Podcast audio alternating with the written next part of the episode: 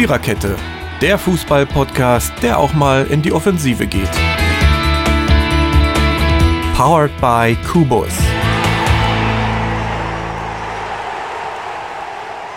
Ja, sehr ungewöhnliche Podcast-Zeit. Hallo Fußballfreunde, wo immer ihr uns jetzt auch hört. Hier ist eure Viererkette zum vorletzten Mal dieses Jahr, anno 2021, Folge 211. Und wir haben uns überlegt, wie nennen wir das Kind? Wir sind auf englischen Vorweihnachtskick gekommen. Ne, das äh, kann man jetzt sehen, wie man will. Und äh, ja, mh, hm, wir sind wieder zu dritt heute. Steffen dreht an den Knöpfchen, die die Welt bedeuten. Marco und ich, der Jürgen, versuchen äh, das, einige, das eine oder andere zu erzählen. Marco, was machen wir heute? Ja, wir haben heute eigentlich der Hauptsache nur ein Thema und das ist der 16. Bundesligaspieltag. Neun Partien fanden am Dienstag und Mittwoch statt. Und da würde ich sagen, Jürgen, wir starten. Ja, hört sich gut an. Ja, und wir starten mit dem ja, Meister oder eben jetzt Herbstmeister, wieder Herbstmeister. Bayern München hat in Stuttgart gespielt und ja, mit einem 5 zu 0 Sieg dort die Herbstmeisterschaft klargemacht. Die Tore, dreimal Gnabry, zweimal Lewandowski. Ja, so kann man das ganz leicht zusammenfassen. Und am Ende, ja, Jürgen, es war, glaube ich, ein bisschen zu deutlich für den Spielverlauf, so wie das Spiel gelaufen ist. Denn ich glaube, beim Stand von 0 zu 1, 0 zu 2 war der VfB schon dran, da auch ein Tor zu erzielen, vielleicht einen Ausgleich zu machen, einen Anschlusstreffer. Aber dann fielen halt drei Tore in ja, fünf Minuten, kann man sagen, zwischen der 69. und 74. Minute. Und dann stand es halt 5-0. Das Spiel war entschieden und somit die Bayern auch Herbstmeister. Ja, äh, ich muss sagen, ich habe äh, die zweite Hälfte nicht ganz gesehen. Ich habe Teile daraus gesehen und habe mich dann am Ende, muss ich also ganz ehrlich sagen, ziemlich erschrocken, als ich das Endergebnis sah. 0-5. Ich hätte in Stuttgart dann doch so, so ein bisschen mehr zugetraut. Also, dass die Bayern das so souverän über die Bühne schaukeln würden, hätte ich nicht gedacht. Gut, da hast du natürlich, wenn, wenn einer wie Gnabry drei Tore macht in kurzem Abstand, dann hast du da natürlich als gegnerische Mannschaft nicht mehr viel Chance. Und Stuttgart ist ja im Moment auch nicht so stabil, dass man sagen könnte, äh, die, die hauen das noch raus, die drehen das noch um. Aber 0-5 hat mich schon überrascht, muss ich sagen. Aber man, man hat gesehen, auch ganz klar, das war Bayern wieder, wenn sie aufdrehen und äh, wenn es dann, wenn's dann zündet, dann zündet es auch richtig. Und äh, von daher Herbstmeisterschaft ganz klar verdient. Ne?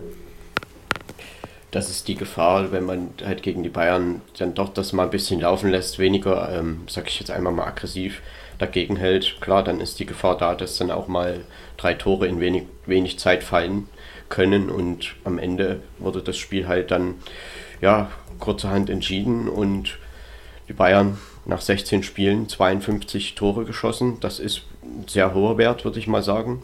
Klar, sie haben 16 Gegentore. Das, äh, man sieht auch immer wieder die Anfälligkeiten, die da durchaus da sind. Und der VfB Stuttgart hatte schon seine Chancen. Ja, der Unterschied ist dann eben einfach Bayern eiskalt, Stuttgart an diesem Tag nicht. Und am Ende steht dort 0 zu 5 und ähm, man denkt, ja, die haben sie völlig auseinandergenommen. Also ich meine, dass die Bayern da irgendwo effektiver waren und vielleicht auch insgesamt besser, also rein vom Offensivspiel her. Das muss man dann schon sagen. Ich meine, wir haben 25 zu 13 Torschüsse pro Bayern. Passquote ist bei beiden recht hoch, 82 zu 88 Prozent. Ballbesitz liegt bei Bayern mit 57 Prozent, die Zweikampfquote liegt bei Stuttgart mit 57 Prozent. Also am Ende war das halt dann doch gerade im Offensivspiel doch ein recht dominantes Spiel von den Bayern und ja, defensiv hat der VfB eben zu viel zugelassen.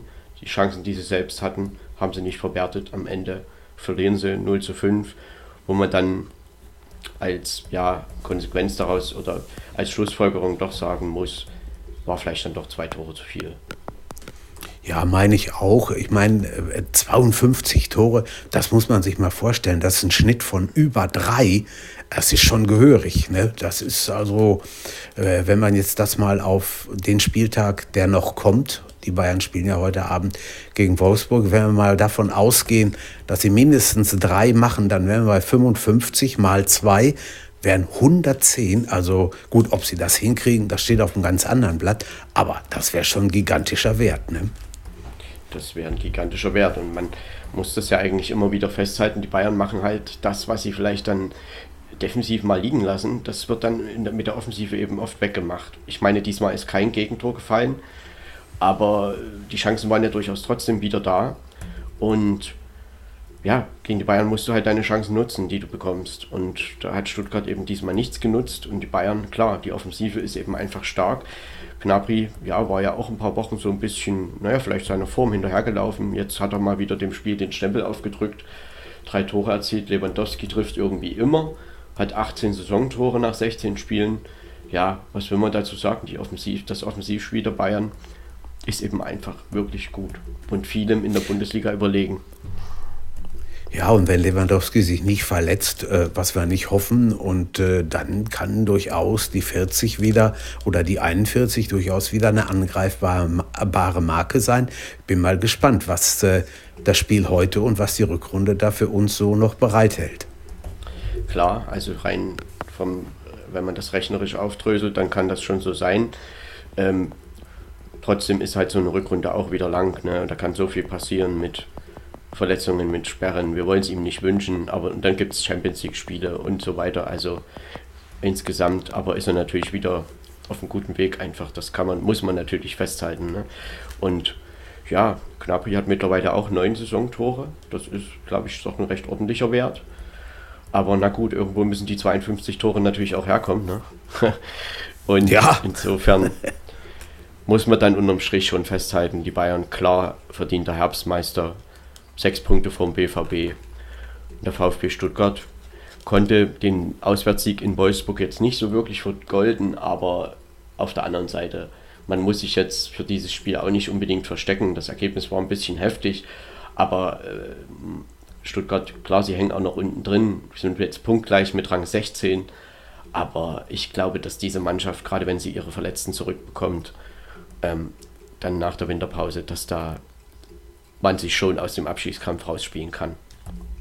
Ja, und äh, Bayern ist eine Mannschaft, denen liegt Stuttgart, den hat Stuttgart eigentlich immer gelegen, wenn sie da unten angetreten sind.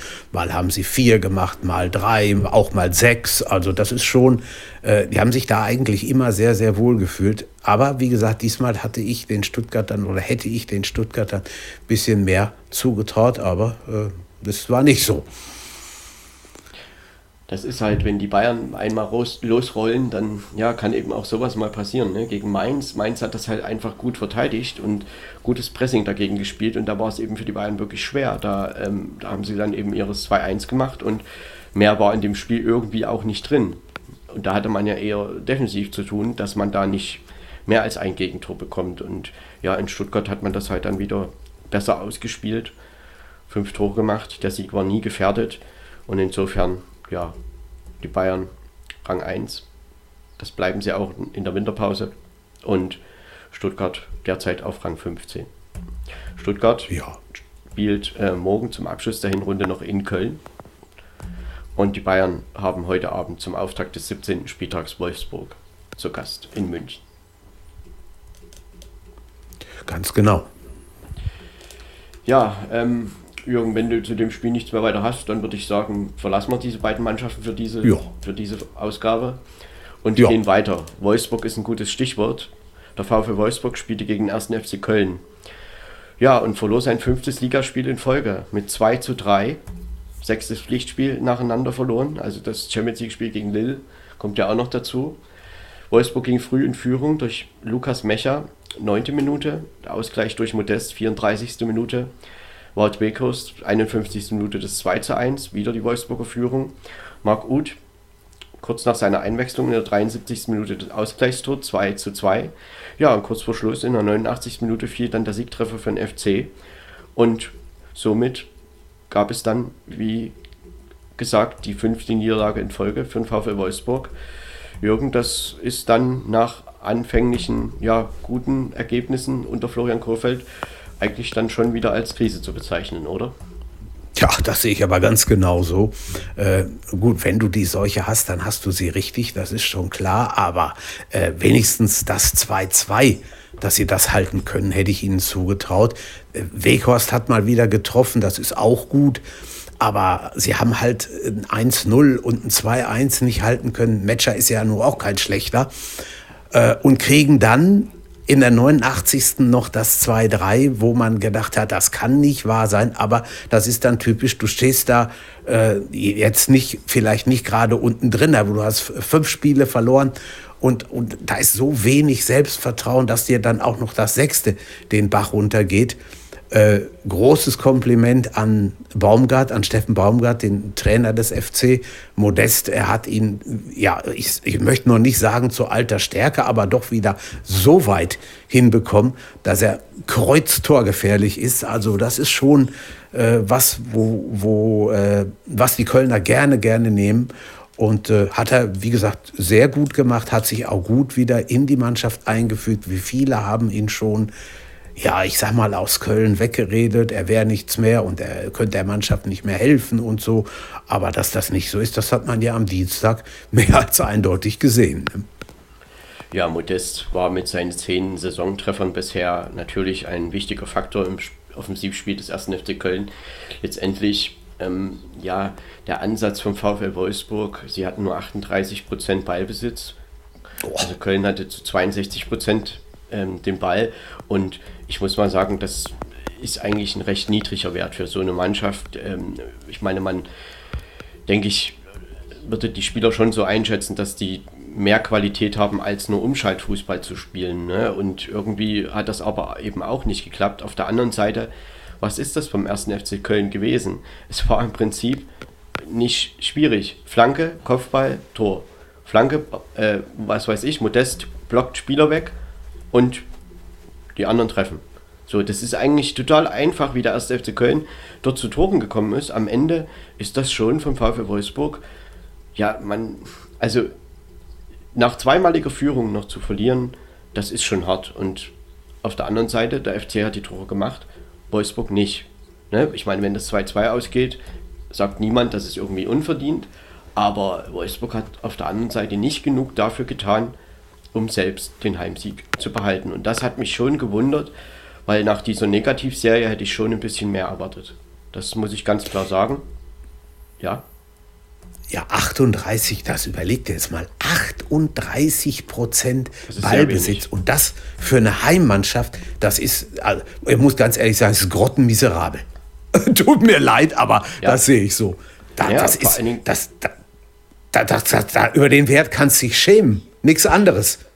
Vor allem mit den Ansprüchen, dass man ja doch eher ja. Richtung, äh, denke ich, oberes Tabellendrittel Richtung Europa denkt, dann musste man schon auch in der Lage sein, und das hat ja Wolfsburg in der letzten Saison durchaus getan, das Spiel mehr in die Hand zu nehmen, als nur äh, den Ball erobern und schnell umschalten. Also das kann ich ehrlich gesagt nicht so ganz verstehen, warum man diesen Ansatz wählt. Also das ist ja ähnlich wie Kofeld auch in Bremen schon gespielt hat. Aber ich sag mal so, Wolfsburg ist jetzt nicht Bremen. Klar, das ist eine Erkenntnis, die ist klar, aber äh, die, ich glaube, die Qualität der Spieler in Wolfsburg ist ein bisschen höher. Und Jürgen, ja. Ja, ja, und sie, sie sind ja immerhin auch Champions League-Teilnehmer gewesen. Das muss man ja. ja. auch, darf man ja auch nicht vergessen. Ne? Das ist also keine Wald- und Wiesenmannschaft, sondern schon eine Truppe, die, die sich eigentlich vorgenommen hat, ein bisschen was bewegen zu können. Aber davon sieht man im Moment herzlich wenig. Ja, das ist richtig. Und ähm, man hätte da, also ich hätte schon gedacht, dass man diesen Sieg versucht, einfach mehr zu erzwingen, nachdem man eben diesen negativen Lauf hatte. Ähm, denn ja, in Anbetracht dessen, heute geht es nach München, das ist der Hinrundenabschluss. Und in München ist es ja nun vielleicht auch nicht so leicht, irgendwie was mitzunehmen. Ne? Das ist, da kann man so einen Ansatz sicherlich wählen mit ähm, Ball erobern und schnell umschalten. Aber im Heimspiel gegen Köln fand ich das wirklich eher dürftig. Ähm, ja, wir haben die Torschüsse 19 zu 17, also das ist recht ausgeglichen. Ja, und die Zweikampfquote liegt halt bei 53 Prozent, knapp beim FC. Also insofern am Ende hat Köln das, was sich geboten hat, genutzt. Und da muss man dann am Ende auch sagen, ja, ihr habt das mitgenommen, was ihr mitnehmen konntet. Wolfsburg hätte das Spiel aber, glaube ich, aus meiner Sicht trotzdem nicht verlieren müssen. Ja, und wenn die, die Kölner jetzt morgen gegen Stuttgart noch gewinnen, haben sie eigentlich eine sehr, sehr gute Hinrunde gespielt, vor allen Dingen unter dem neuen Trainer. Aber hat da ganz schön was bewegt, würde ich mal sagen. Ja, wenn man das rein von der tabellarischen her betrachtet, war das natürlich für Köln auch nicht unwichtig, der Sieg, denn man hat sich vom Tabellenende ja, von den Abstiegsplätzen doch jetzt dadurch wieder ein bisschen entfernt. Ne? Es ist halt dann nicht nur zwei Punkte Vorsprung, sondern fünf. Und Köln steht nach 16 Spielen mit 22 Punkten da. Ich glaube, das hätte jeder vor der Saison unterschrieben. Ja, das glaube ich auch. Also definitiv äh, haben aus, der, aus den Spielen wirklich was Gutes gemacht. Und jetzt wollen wir mal gucken, letztes Spiel morgen und wie dann die, Hin äh, die Rückrunde ähm, aussieht, die dann ja auch schon am 7., 8. Januar losgeht. Ja, Köln, wie du schon erwähnt hast, ähm, wird jetzt gegen Stuttgart noch ein Heimspiel haben. Und ja, ich meine, Köln, alles, was sie da noch holen, würde ich sagen, das ist dann halt, ich will nicht sagen Bonuspunkte, aber äh, das wäre ja dann nochmal wahrscheinlich, dass man ein bisschen weiter wegkommt noch vom Abstiegsplatz. Und insofern äh, ist Köln, glaube ich, zum aktuellen Zeitpunkt völlig im Soll. Und der Sieg in Wolfsburg, ja, sie hatten ja auch zwischendurch mal so ein bisschen ihre paar Probleme, aber sie sind da auch wieder rausgekommen. Ne? Man erinnert sich, letzten Freitag gab es die Heimniederlage gegen Augsburg, die ja vielleicht eher nicht eingeplant war, aber ein Sieg in Wolfsburg war vielleicht auch nicht eingeplant und insofern wird sich das wieder ausgleichen oder gleicht sich das wieder aus. Und wie ich gesagt habe, also Köln hat sich das genommen, was Wolfsburg angeboten hat. Von Wolfsburg ist es insgesamt, finde ich, doch ein bisschen einfallslos und ich glaube, da muss man schon sehen, dass man ja vielleicht auch in München heute nicht zu hoch verliert und dann einfach eine gute Vorbereitung spielt und dann äh, im Januar nochmal angreift. Denn auch für Wolfsburg sind es nur drei Punkte bis zum Relegationsplatz nach unten. Ja, und wenn man, so wie, wie man die Culture Fans kennt, da äh, träumen die schon wieder von Europa, von der Champions League, was auch immer. Ne? Also da wird morgen schon bei den, da, da kann man auch mal von ausgehen, 15.000 dürfen ja rein, die werden auch drin sein. Und äh, da wird schon wieder ganz schön Alarm sein. Ja, ähm, ich meine, Jürgen, ich habe mir das mal so überlegt, das kann man ja fast zu jedem Spiel jetzt irgendwie sagen, aber wir haben zwischen Platz 3 und Platz 16 elf Punkte. Das, ja. ist, das ist eigentlich ist das nichts. Denn wir haben noch nee, viele Punkte zu vergeben. Ne? Und das sind drei, sagen, drei Spiele und ein bisschen. Ich will jetzt nicht sagen, jeder Verein, der unten steht, ist auch schon noch in der Nähe von Europa. Das ist sicherlich auch nicht richtig. Aber trotzdem, ähm, letztendlich was haben wir? Oben die Bayern sind weg. Dortmund spielt auch ein bisschen alleine in ihrer Tabellenregion. Unten ist Fürth und Bielefeld abgeschlagen. Also Fürth vor allen Dingen, Bielefeld auch, aber ja auch durch den Sieg wieder rangekommen. Und der Rest, ja, weiß ich nicht, ob man das als großes Mittelfeld bezeichnen kann. Klar, manche sind halt ein bisschen mehr oben in dem Mittelfeld, manche ein bisschen mehr unten, aber am Ende hat man schon das Gefühl so ein bisschen, dass ja jeder jeden schlagen könnte. Ja, und äh, du, du sie oder man sieht ja im Moment bei Wolfsburg, die haben jetzt sechs Spiele am Stück verloren, wie schnell das gehen kann. Du kannst ja auch mal fünf, sechs Spiele am Stück gewinnen und dann stehst du längst nicht mehr unten, dann bist du ganz oben mit da im Geschäft, was die europäischen Plätze angeht. Und es ist trotzdem sehr, naja, verwunderlich. Wolfsburg hat ja mit vier Siegen zum Saisonbeginn angefangen und dann kam eine Delle, dann wurde Marc, Marc van Bommel entlassen. So, dann kam Florian Kohfeldt, dann ging das wieder vier Spiele gut. Und dann gab es aber auch dieses, ja, 2 zu 2 in Bielefeld, äh, wo man 0 zu 2 aufholt. Das war jetzt auch nicht so inspirierend, die ersten 60 Minuten. Und danach, ja, kam die Delle, die jetzt immer noch anhält. Und das ist schon eine sehr, ja, krasse Wellenbewegung, sag ich mal, dass diese Mannschaft mit dieser Qualität, die letztes Jahr noch Vierter geworden ist, ich meine, so groß hat sich der Kader nicht verändert, da solche Schwankungen in seiner Leistung hat und jetzt aktuell, also ich hätte schon gedacht, dass man unter Kofeld einfach auch die Offensive wieder ein bisschen mehr belebt. Also das muss ich schon sagen, das ist schon ein bisschen enttäuschend. Ja, da fehlt auf jeden Fall was. Also die sollten in der Winterpause, wenn es denn geht, äh, daran ein bisschen feilen, denn sonst wird es eine verdammt oder kann es eine verdammt schwere Rückrunde für den VfL werden.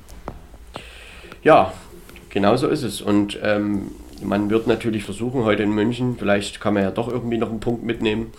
Ähm, also ausgeschlossen ist ja auch nichts, aber trotzdem ist man da sicherlich nicht Favorit. Das ist auch klar. Das steht ja. mal fest. Und insofern ähm, kann sich Wolfsburg dann nach heute Abend, nach 22.15 Uhr, aufs Weihnachtsfest, auf den Jahreswechsel konzentrieren und dann geht es halt am 8. Januar weiter. Ja, und der FC, morgen das Heimspiel gegen VfB Stuttgart. Und in Wolfsburg, glaube ich, kann man Köln jetzt nicht so viele Vorwürfe machen. Ähm, sie haben das genutzt, was da war, was man nutzen konnte und hat die richtigen Maßnahmen gefunden. Also Modest, ja, hatte ja auch mal so ein bisschen eine Flaute, paar Spiele und hat dann in Wolfsburg jetzt wieder zwei Tore erzielt. Und insofern, FC kann man nicht, kann man jetzt nicht viel, also hat einfach da nicht viel falsch gemacht. Und insofern können sie jetzt beruhigt in das Spiel gegen Stuttgart gehen. Ja, wenn du auswärts drei Tore schießt, äh, hast du eigentlich, gut, wenn, wenn du jetzt 6-3 verlierst, natürlich nicht, aber wenn du drei Tore schießt, jetzt im Normalen, da hast du eigentlich alles richtig gemacht. Ne? Das, da meistens fällt, da fällt dann doch irgendwas runter am Ende. Das ist schon wahr. Ja. Ja, okay, dann würde ich sagen, kommen wir jetzt zur dritten Partie. Und zwar der erste FSV Mainz 05 hat gespielt gegen Hertha BSC und 4 zu 0 gewonnen zu Hause. 1 zu 0 durch Lee in der 19. Minute, das 2 zu 0 durch Hack in der 41. Minute, das 3 zu 0 durch Wittmer in der 49. Minute und das 4 zu 0 durch Boetius in der 79. Minute. Ja, Jürgen, was soll man dazu sagen? Die Hertha in den ersten beiden Spielen unter Taifun Korkut vier Punkte geholt, 0 zu 2 dabei in Stuttgart aufgeholt, gegen Bielefeld gewonnen und in Mainz war von alledem nichts mehr zu sehen, denn schaut man sich das Spiel oder hat man sich das Spiel angeschaut, das war noch viel zu niedrig, das Ergebnis. Also äh, ich hätte jetzt gerne unsere Mary hierbei gehabt, denn äh, die ist rechnerlos und kann deswegen heute hier nicht äh, dabei sein. Aber äh, was du da sagst, Marco, kann ich absolut nur voll und ganz unterschreiben. Ich habe selten eine so desolate Vorstellung einer Mannschaft gesehen. Das war ja grausam. Die haben Glück gehabt, dass die Mainzer denen nicht noch zwei, drei Tore mehr reingetan haben. Die hätten da auch mit 6 oder 7-0 rausgehen können. Und das muss man sich mal überlegen. Gegen Mainz. Ne? Die, ja. die haben zu Hause schon äh, die, die Hertha, die haben die zur, zur Belanglosigkeit, zur Bedeutungslosigkeit verurteilt. Da war überhaupt nichts zu sehen von, von irgendeinem neuen Wind, der da durchgehen könnte oder so. Ganz, ganz, ganz furchtbar. Also da muss ich sagen, das war, das war absolute unterste Schublade. Grausames Gekicke, Gewürge, was immer man auch sagen will. Ich meine, man weiß ja, dass Mainz gerne hohes Pressing spielt, sage ich mal. Das haben sie ja gerade drei Tage vorher auch in München gezeigt. Und das ist jetzt auch nichts Neues, was da Mainz gezeigt hat. Aber die Mainzer haben die Hertha so weit in ihre eigene Hälfte gedrückt und die Hertha kam überhaupt nicht zu irgendwelchen Angriffen oder zu irgendwie, dass man sich mal befreit hat, sondern der Druck, gerade in der ersten Halbzeit, war wirklich, ja, kann man als Dauerdruck bezeichnen und am Ende stand es zur Halbzeit 2-0, also da hätte es schon 4-0 stehen können insgesamt weiß ich nicht, ob, ja, Taifun Korkut ist jetzt drei Wochen da. So richtig seine Formation hat er, glaube ich, auch noch nicht gefunden. Ich meine, wenn man im zentralen Mittelfeld mit Askasiba, Darida, Toussaint und Serda spielt, das sind halt alles, sag ich mal, Zentrumsspieler, aber eben, also so richtige Außenspieler, wie zum Beispiel Marco Richter einer ist, ja, auf die setzt er eben gerade nicht. Und irgendwie finde ich das schon merkwürdig, weil, naja, also man hat ja zum Beispiel vorne drin dann ähm, Belfodil, der ja doch recht kopfballstark ist und insofern ähm, weiß ich jetzt auch nicht so richtig, welchen Ansatz Hertha dort eigentlich wählen wollte, um in Mainz was zu erreichen. Auf der anderen Seite kann man natürlich auch sagen, Mainz hat sie gar nicht gelassen und diese Leistung stand total im Gegensatz zu dem, was die Hertha am Wochenende gegen Bielefeld gemacht hat. Auch die Daten sind sehr deutlich mit 21 zu 5 Torschüssen also das ist das Vierfache, was da Mainz gebracht hat. Die Passquote bei Mainz 81%, bei Hertha 63%. Auch das ist deutlich. Ballbesitz Mainz 68%. Zweikampfquote bei Mainz mit 51%. Also alle Werte sprechen für Mainz, klar für Mainz. Und die Hertha, das war wirklich enttäuschend. Und nach den zwei, ja, vielleicht doch besseren Spielen hätte man der Hertha schon ein bisschen mehr Gegenwehr zugetraut. Ja, und man muss vor allen Dingen überlegen, die sind nach wie vor mitten im Schlamassel. Ne? Die haben zwar jetzt gegen Bielefeld mal gewonnen, aber die Leistung gegen Mainz war, war absolut grausam. Und die können ja auch mal drei, vier Spiele hintereinander verlieren. Und dann möchte ich nicht wissen, was in Berlin abgeht. Das ist sowieso kein ruhiges Pflaster. Ich bin mal sehr gespannt, was da morgen Abend gegen den BVB passiert. Dortmund ist normalerweise eine Mannschaft, die letzte Hinrundenspieltage nicht so gut kann.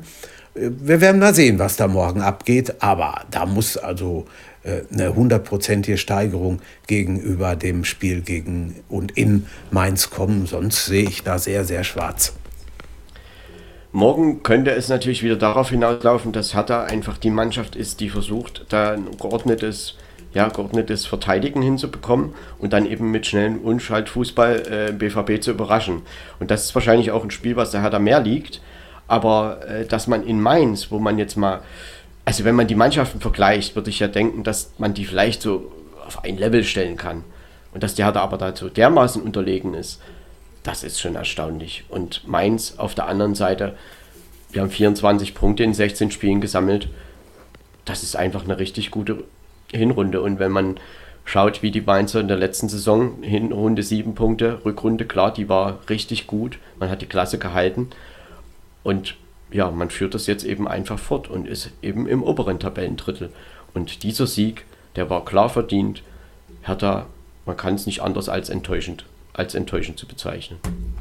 Ist richtig. Und Mainz, wie du schon sagst, sieben Punkte. Letztes, letzte Saison in der Hinrunde, wo jeder gesagt hat, na, ob man da noch mal rauskommt, das ist aber sehr, sehr zweifelhaft. Aber dann haben sie das mit dem neuen Trainer geschafft und er hat eigentlich aufgebaut, jetzt in dieser Hinrunde, auf die Arbeit, die er in der Rückrunde äh, verrichtet hat und geleistet hat. Und die können mit der Hinrunde völlig zufrieden sein, können sich die Tabelle sogar an den Weihnachtsbaum hängen, wenn sie denn meinen und wollen. Ja, die Hertha hat sich natürlich mit diesen vier Punkten äh, gegen die zwei Mitkonkurrenten Stuttgart und Bielefeld so ein bisschen ja, wieder rangerobbt. Und das war auch, wenn man das alles betrachtet, natürlich wichtig für die Tabelle. Aber unterm Strich steht jetzt nach diesem Block, äh, nach den ersten drei Spielen unter Taifun Korkut, ja, Platz 14 mit einem Punkt Vorsprung auf Rang 16.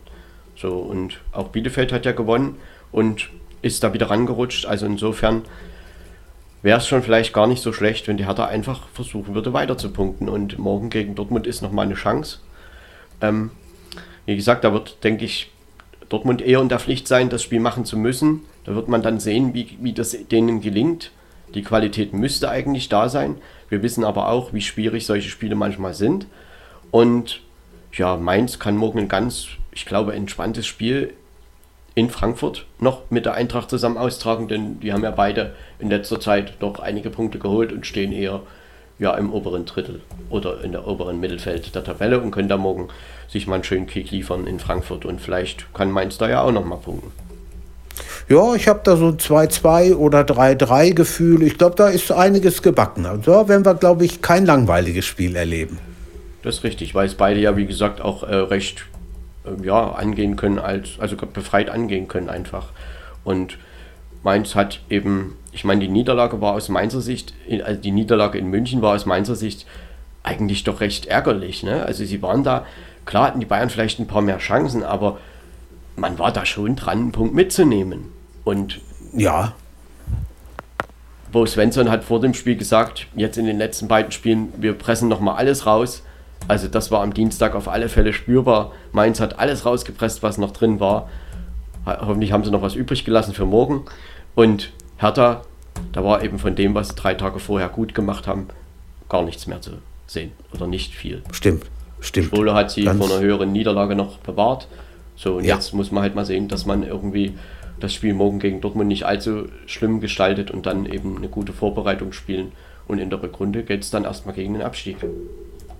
Ja, muss man sagen. Ganz klar, so ist das in Berlin und das muss, muss sich auch jeder der Spieler, ja, ich sag mal, in, ins Gedächtnis rufen. Freunde, wir stehen unten drin, wir stehen total im Schlamassel und äh, wir müssen eigentlich schon vorgestern anfangen, dass wir da unten rauskommen.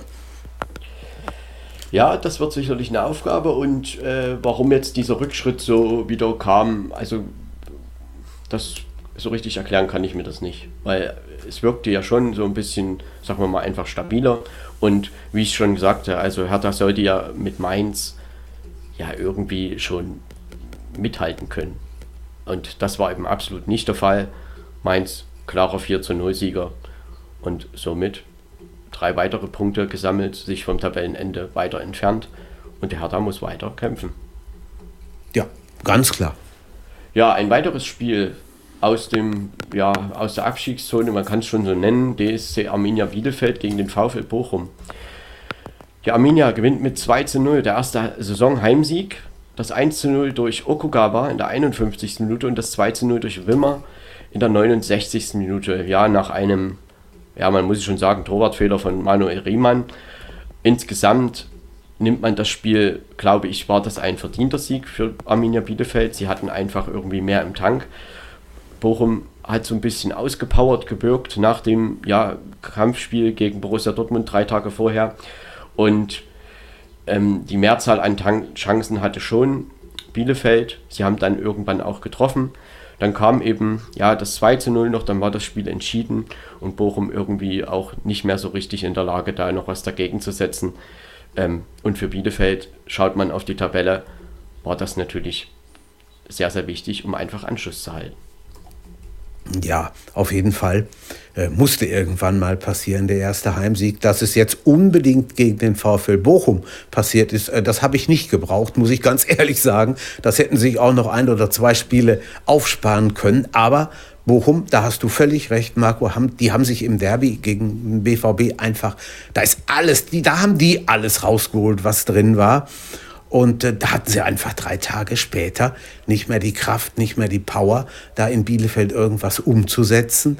Gut, 1-0 kannst du dir immer mal fangen, aber das 2-0, äh, was der Riemann da im wahrsten Sinne des Wortes durch die, durch die Finger hat gleiten lassen, Flutschfinger hat der, der ARD-Reporter im Internet das so schön genannt.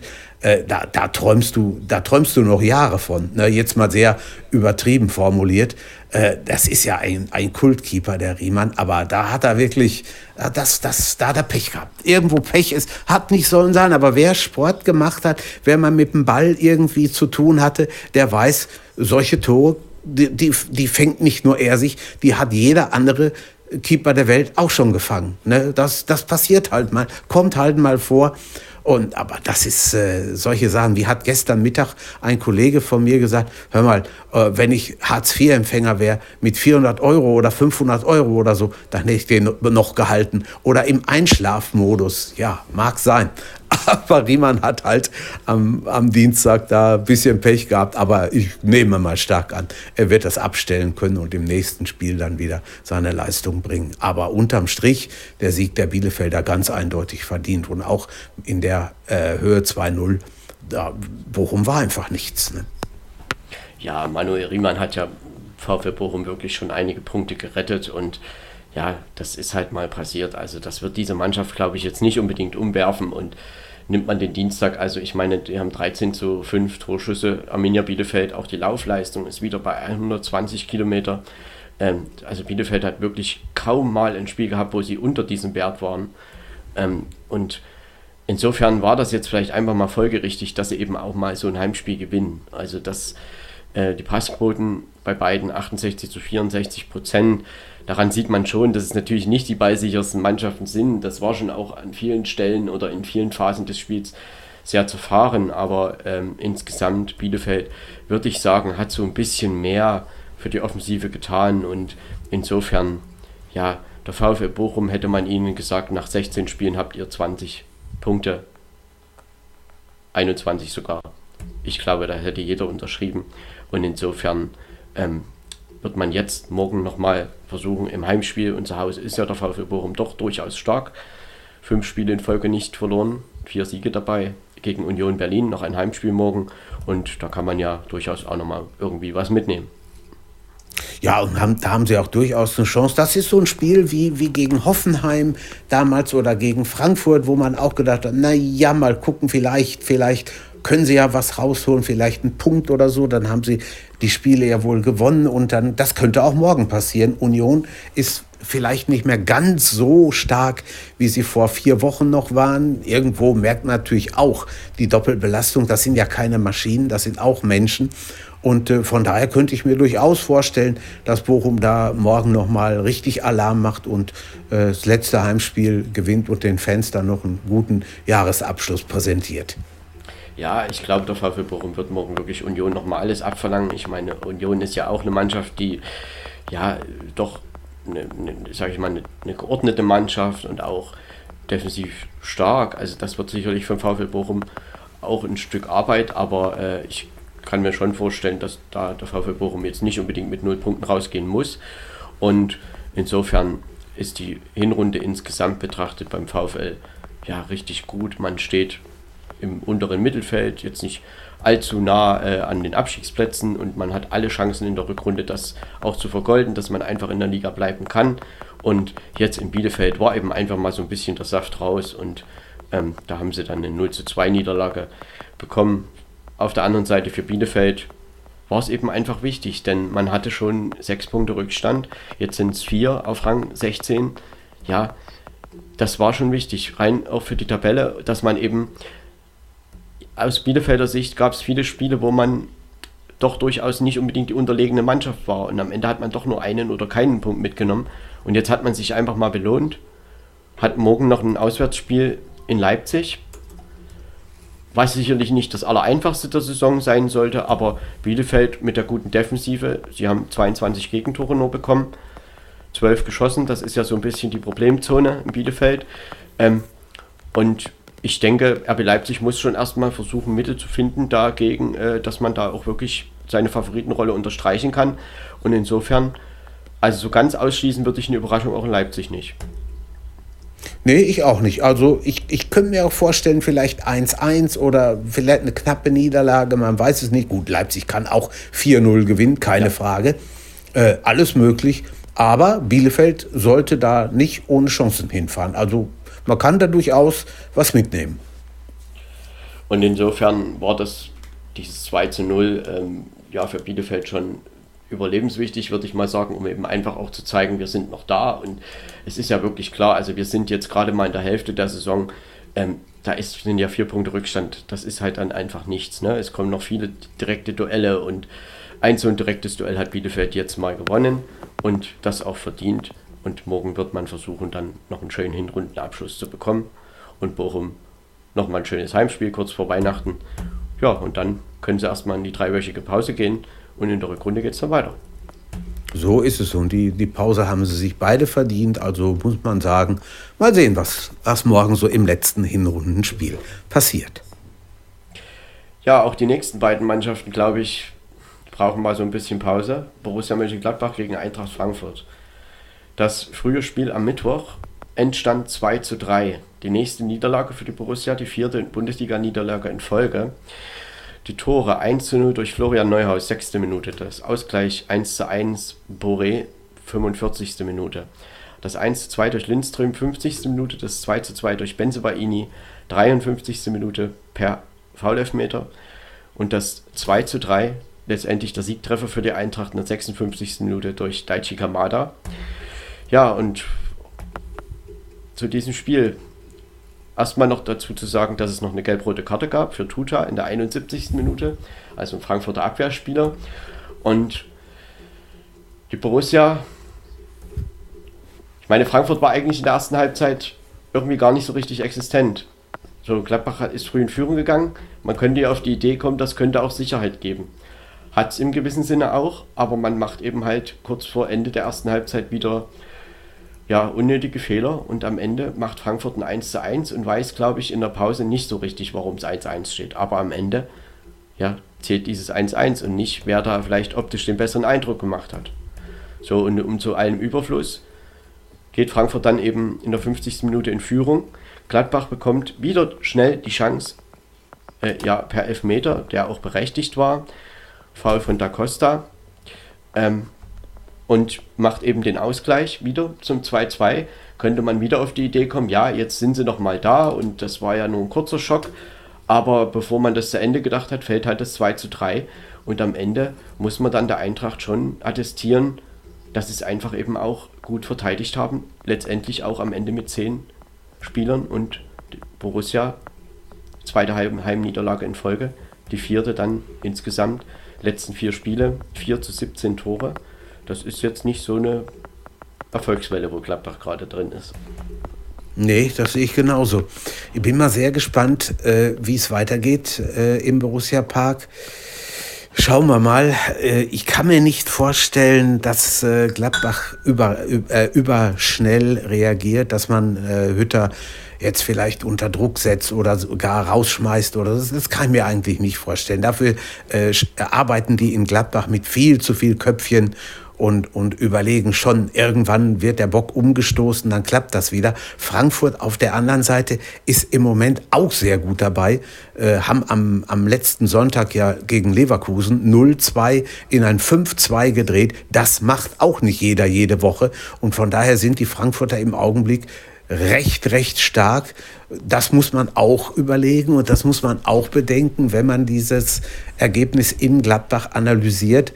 Äh, die Gladbacher brauchen wahrscheinlich einfach mal wieder einen Sieg. Ne? Und wenn der da ist, dann, dann kann es sein, dass man vielleicht auch dann noch ein Spiel und noch ein Spiel gewinnt. Und dann ist, da, da, wir, wir sind uns ja einig, sicherlich äh, der Platz, auf dem Gladbach im Moment steht, das ist ja nicht der, äh, den sie sich vor der Saison vorgenommen haben. Ne? Da will man also mit Sicherheit äh, runter, man will höher und man will vielleicht ja sogar in Europa mitspielen. Und das kann man auch noch schaffen. Ja, wir haben eben gesagt, zwischen Platz 3 und Platz 16 sind elf Punkte. Das sind äh, knapp vier Spiele. Also äh, man sieht ja, wie Wolfsburg im Moment drauf ist. Und das kann auch mal in eine andere Richtung äh, losgehen. Ich glaube, dass Gladbach da irgendwo wieder rauskommt. Aber es ist natürlich nicht wegzudiskutieren, diese Niederlagen. Und es muss bald was passieren. Das schon. Ja, man handelt sich halt Tore auch wirklich ein nach vermeintlich einfachen Fehlern. Und das ist, ja, ich sag mal, von den, von den 17 Gegentoren, die da jetzt gefallen sind in den letzten vier Spielen, da waren halt viele wirklich sehr, sehr unnötig. Das kann man nicht anders sagen. Ich meine, klar war auch in Leipzig das Spiel, da war RB natürlich druckvoll. Und äh, auch der SC Freiburg hat alles genutzt, was man nutzen konnte. Und sicherlich bei einer 0 zu 6 Niederlage kann man ja nicht sagen, das ist äh, unglücklich gewesen. Ne? Das ist eine verdiente Niederlage gewesen, aber am Ende sind die Niederlagen halt irgendwie alle ein bisschen zu hoch ausgefallen, aber eben aus dem Grund Gladbach eben viele, viele einfache Fehler gemacht hat. Und warum diese Mannschaft ja sich mit einer frühen Führung einfach nicht auch mal ein bisschen sicherer fühlt oder dann eben Ausgleichstor könnte man ja auch denken, so jetzt packen wir das nochmal an. Ja, am Ende die Eintracht, man muss das mal überlegen, die waren ja auch schwer in die Saison reingekommen und am Ende, die gewinnen in München, das ist der erste Saisonsieg, das war glaube ich am achten Spieltag. So, da gewinnen die 2-1 und niemand wusste so richtig, warum. Gut, Kevin Trapp hat gut gehalten an dem Tag. Dann gewinnt die in der Nachspielzeit gegen Fürth. So, dann gewinnen die in Freiburg und plötzlich ist irgendwie der Lauf da. Dann drehen sie 0 zu 2 gegen Leverkusen, dann drehen sie auch mit der Europa League noch ein bisschen was und plötzlich ist Frankfurt in so einem Lauf, dass man von eigentlich schon wieder sagen kann, ja, Frankfurt ist ja jetzt eher in Europapokalnähe als in Abstiegsnähe, ne? wo man das vor vier Wochen vielleicht noch ganz anders gesagt hätte. Und so kann sich eben dieser Trend manchmal verselbstständigen und Frankfurt man könnte jetzt meinen, die wollen jetzt die Pause nicht unbedingt. Ja, das habe ich auch, das, das denke ich mir auch. Also für die kommt die Pause zur absoluten Unzeit. Die sind so gut drauf im Augenblick. Und äh, da, die könnten durchaus, glaube ich, da schon noch die eine oder andere Begegnung abspulen und hätten richtig Spaß dran. Also das ist, äh, wir werden das ja morgen sehen, haben wir eben schon angesprochen, gegen Mainz. Das wird, äh, das, kann 3-3 äh, oder so, würde mich nicht überraschen. Und gucken wir mal, was die dann in die, in die Rückrunde rüber retten können. Ne? Ja, am Mittwoch gab es 18 zu 12 Torschüsse pro Gladbach. Die Passquote war mit 82 zu 76 Prozent. Ja, bei Gladbach auch wieder über 80 Prozent. Ballbesitz Gladbach 58 Prozent und die Zweikampfquote liegt auch bei Gladbach mit 53 Prozent. Also geht man wirklich von diesen ja auch Werten aus, wie man, dann muss man schon sagen, dass, also ich will jetzt nicht sagen, dass das Spiel war nicht schlecht, aber letztendlich war es ja so. Und trotzdem hat Frankfurt, die waren einfach eiskalt und Gladbach hat ihnen die Fehler angeboten, Frankfurt hat es genutzt Und am Ende muss man dann eben auch wieder von einer, naja, verdienten Niederlage sprechen, denn auch mit 10 gegen 11 hat Gladbach es dann nicht mehr geschafft, große Chancen rauszuspielen. Und da muss man der Eintracht, das war dann eben einfach clever. Und insofern, ja, Gladbach, man muss jetzt schauen, morgen in Hoffenheim noch ein Auswärtsspiel, dass man da jetzt vielleicht einfach mal für morgen sich nochmal motiviert, da ein bisschen Sicherheit reinbringt, vielleicht auch noch einen Punkt mitbringt. Und dann ist es ganz klar, dass man eine gute Vorbereitung spielen sollte und dann in der Rückrunde Natürlich ist der Weg nach oben auch nicht so weit, aber der Weg nach unten ist eben jetzt zurzeit sehr zusammengeschmolzen. Nur ein Punkt noch vor Rang 16. Und wir erinnern uns, vor vier Wochen haben sie zu Hause gegen Fürth gewonnen. Da hätten alle, da war es so nach dem Motto, naja gut, jetzt geht es Richtung Europapokal. So, und plötzlich geht es aber genau in die andere Richtung. Und ich glaube, das muss man auch im Borussia Park jetzt langsam oder realisieren und jetzt wirklich erstmal der Tatsache so ins Auge schauen, dass man eben jetzt gerade nicht um Europa spielt, sondern man muss sich stabilisieren, diese unnötigen Gegentore abstellen und dann wird man sicherlich mit diesem Kader auch wieder mehr hinbekommen und auch wieder punkten. Aber ich denke, insgesamt ist es vielleicht ganz gut, dass es jetzt die Pause auch mal gibt. Dann sollen sie sich alle mal ein bisschen erholen, sich ordentlich vorbereiten und dann geht es auf zu neuen Taten in der Rückrunde. Ähm, die Phase war vielleicht so in der, naja, wie das jetzt gelaufen ist, sicherlich nicht komplett so nötig, aber es ist halt passiert. Damit muss man jetzt umgehen, aber man muss vor allen Dingen auch die Realität sehen und jetzt nicht vom Europapokal reden. Ja, und vielleicht, äh, wir haben ja zur, zu Beginn der Saison oft von der Wundertüte Hoffenheim gesprochen. Vielleicht passiert das ja morgen auch wieder mal. Äh, sie sind im Moment eigentlich so gut drauf, dass sie solche, solche Spiele wie morgen gewinnen müssten, könnten. Aber man weiß nie. Äh, wir haben schon oft hier gesessen und, diskutiert und überlegt, Mensch, wie konnte denn das passieren? vielleicht tun wir das nach dem Spiel morgen auch wieder. Warum Gladbach eben diese so einfachen Fehler immer wieder macht, das ist mir schon so ein bisschen unerklärlich. Ich meine, klar, es sind auch ein paar Spieler, die ausgefallen sind. Ne? Stefan Leiner, die ganze Vorrunde und jetzt auch Jonas Hofmann eben ähm, hat sich ja verletzt Embolo. letzte Woche. Embolo, gut, der war jetzt dabei, aber ja. da war zwischendurch mal verletzt, Tyram war verletzt. Das ist alles richtig, aber das ja, ja. sind sie, sind, die bringen halt alle gerade ihre Form nicht so äh, auf, auf, auf den Platz, wie man das eigentlich schon in vielen Fällen, in vielen Spielen gewohnt war. Und insofern, die Mannschaft muss einfach mal wieder ein bisschen Selbstvertrauen kriegen. Und Jürgen, wie kriegt man das am besten?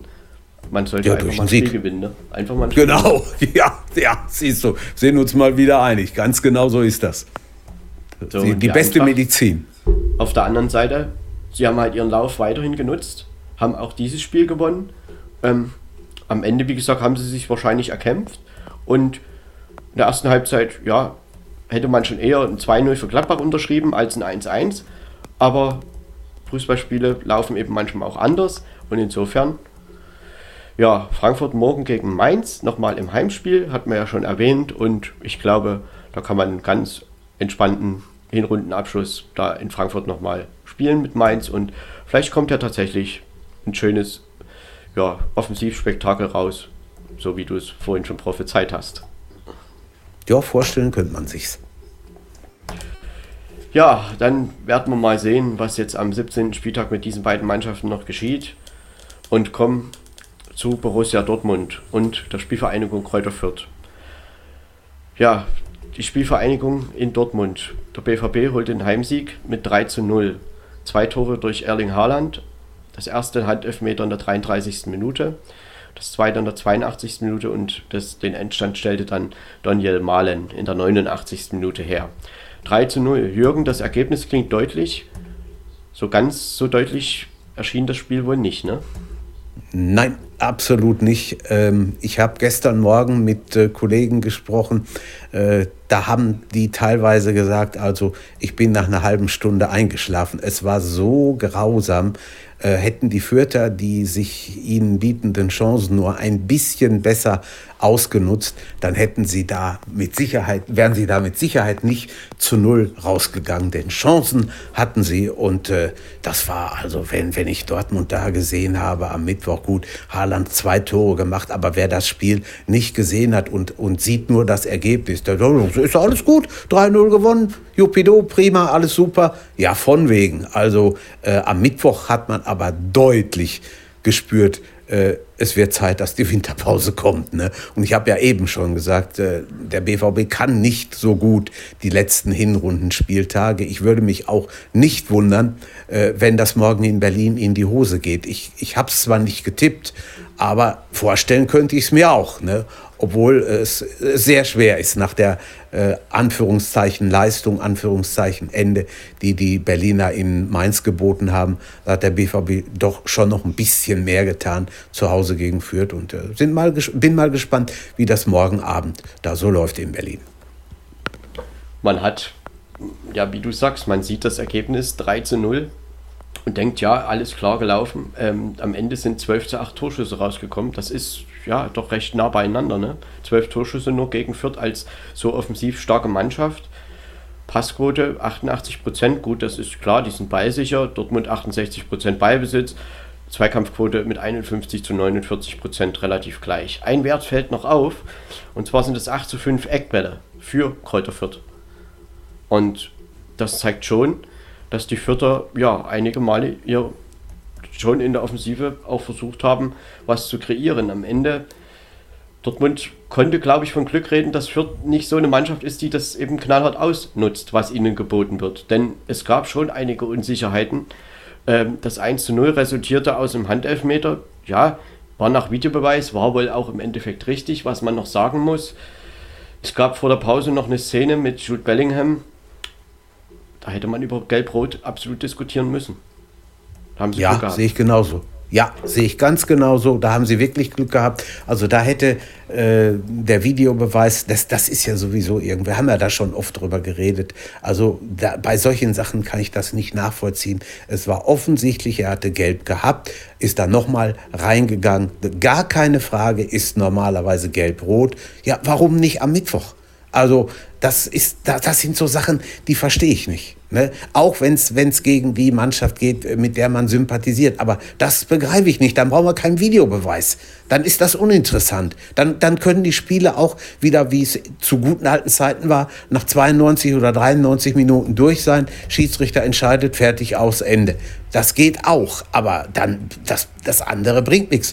Äh, was du gerade gesagt hast, auch die, die Torschüsse. 12 zu 8. Freunde, äh, ich meine, acht Torschüsse auf Seiten der Fürther, wenn man mit vier Punkten unten steht, äh, hat man vielleicht nur äh, die Möglichkeiten zu acht Torschüssen. Aber zwölf Torschüsse auf Seiten des BVB, das ist ja armselig. Das kann ich leider nicht anders nennen. Zwölf Torschüsse in 90 Minuten, das sind alle, ja, ich sag mal, siebeneinhalb Minuten ungefähr ein Schuss aufs, aufs gegnerische Tor. Ich weiß nicht, also da, wenn man, wenn man in die Champions League will und äh, mit der Prämisse sind sie ja wohl angetreten. Da stelle ich mir das aber ein bisschen anders vor. Am Ende sind das natürlich die Spiele, die man gewinnen muss, wenn man äh, seine Ziele erreichen möchte, wenn Dortmund vielleicht auch von ja, Angriff auf die Bayern spricht und so weiter. Aber man sieht halt, man hat irgendwie das Gefühl bei Bayern, wenn die Bayern explodieren wollen, das kann jederzeit passieren. Ne? Da schießen sie mal drei Tore in fünf Minuten. Und Dortmund habe ich so das Gefühl, denen fällt das halt bisschen schwerer. Und gerade gegen tiefstehende Mannschaften, wie ja morgen das auch wahrscheinlich in Berlin der Fall sein wird, tut sich Dortmund doch erheblich schwerer als zum Beispiel der FC Bayern. Und das sind aber genau die Spiele letztendlich, worauf es ankommt. Und das sind auch die Spiele, wo Borussia Dortmund immer wieder Punkte gelassen hat. Siehe Bochum letzte Woche. Und da muss man ja ganz klar sagen, das Spiel in Bochum, das spielt man nur 1-1. War aber, wenn man die beiden Spiele mal vergleichen möchte, ein besseres als das gegen Fürth. Ja, eindeutig. Das meine ich allerdings auch. Ähm, ganz, ganz klar, das war ein, ein wesentlich besseres, gut, vielleicht auch äh, dem Nachbarschaftsduell geschuldet, kann alles sein.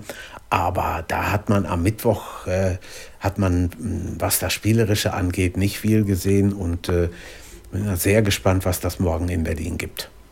am Ende dann bei Jel Malen, ja, er kommt auch immer besser rein, ne? hat sein Tor wieder gemacht und ich glaube jetzt das vierte Saisontor war das.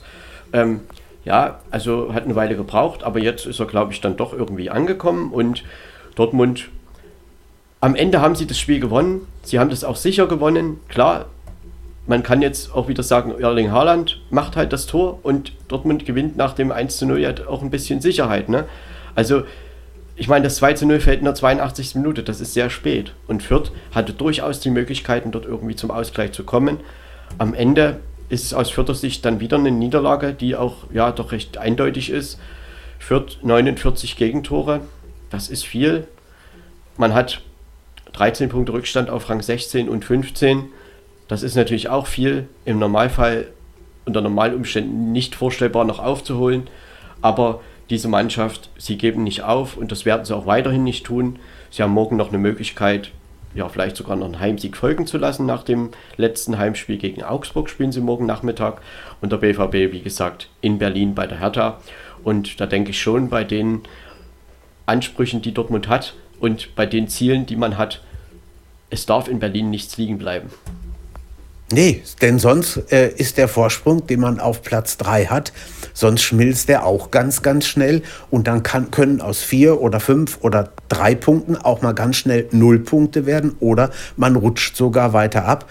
Und dann geht nämlich auch da das große Zittern los. Ja, wie wird es denn wohl weitergehen? Und ob die Mannschaft äh, so gefestigt ist, dass man das dann, ja, ich sag mal, einfach so wegstecken kann, das wird man sehen. Aber, Marco, muss ich dir auch recht geben, man hat gegen Fürth gewonnen. Es hat Saison, es hat Spielzeiten, nennen wir das mal so, um die Mehrzahl von Saison nicht zu gebrauchen. Es hat Spielzeiten gegeben, da hätte man auch solche Spiele nicht gewonnen. Da hätte man vielleicht, äh, siehe Köln, in der letzten Saison Bilderbuchecken, zwei Stück, wie, wie, wie zwei Tore, die äh, gleichen wie ein Ei dem anderen Ecke und dann drin. Wunderbar gemacht von den Kölnern. Hätte man solche Spiele verloren. Das hat man jetzt nicht.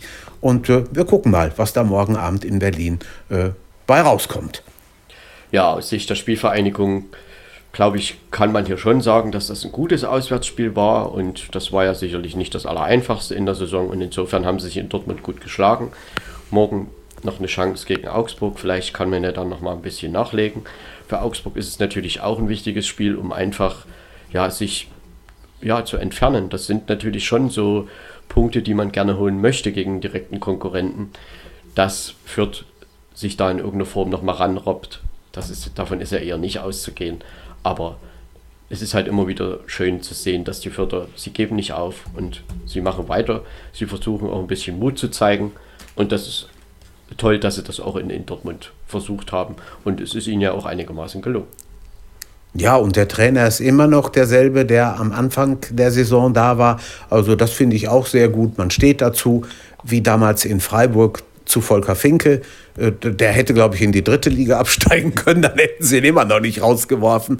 Und genauso ist das in Fürth auch. Das gefällt mir gut, muss ich ganz ehrlich sagen. Ja, und insofern ähm, würde ich sagen, wir kommen jetzt zu den Verfolgern von Borussia Dortmund, wenn man das so nennen möchte. Bayer Leverkusen und die TSG Hoffenheim. Rang 3 und 4 legen die beiden Mannschaften, belegen die beiden Mannschaften aktuell.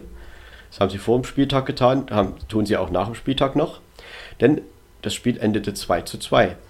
Leverkusen ja, führte wieder 2 zu 0 durch zwei Tore von Patrick Schick, 37. und 63. Minute.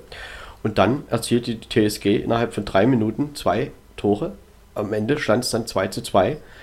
In der 80. Minute durch Angelo Stiller, 83. Minute durch Munas Dabur. Ja, und dann stand es am Ende 2 zu 2.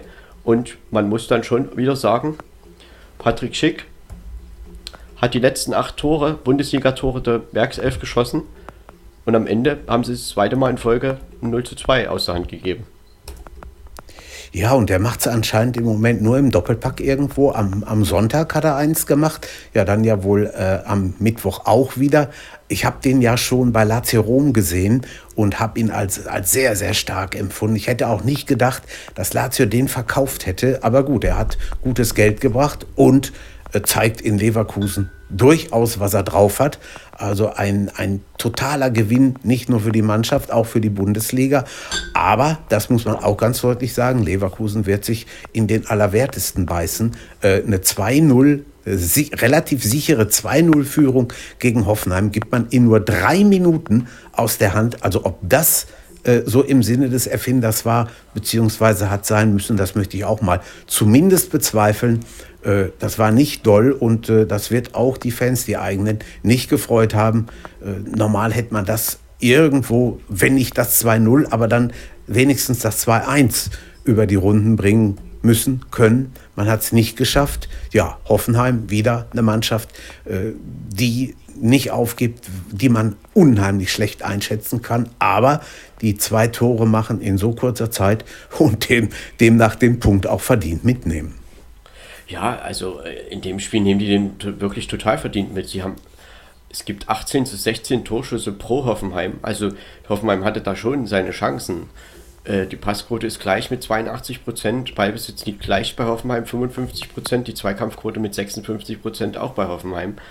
Also der Punkt ist schon mehr als verdient. Am Ende muss ich Leverkusen aber wirklich wieder fragen, ja, wie konnten wir denn das eigentlich verspielen? Denn Chancen genug hatte Leverkusen auch. Und äh, man führte in Frankfurt, gab ohne Not dieses Spiel aus der Hand und man führt hier auch wieder 2-0, hat mehrere Chancen zum 3-0, äh, schafft es nicht und kriegt innerhalb von drei, vier Minuten dann Ausgleich.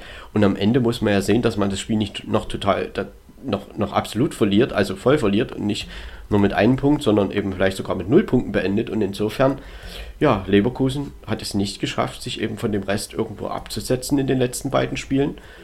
Und insofern, ja, eigentlich, ich sag mal, so gut diese Mannschaft in der Offensive ist, so manchmal, so viele Probleme haben sie halt auch manchmal in der Defensive. Und das ist halt immer wieder, ja, das Gleiche. Ich meine, das ist einfach irgendwie schwierig zu erklären in Frankfurt ja, gibt man eine 0 zu 2 oder 2 zu 0 aus der Hand, kriegt fünf Gegentore.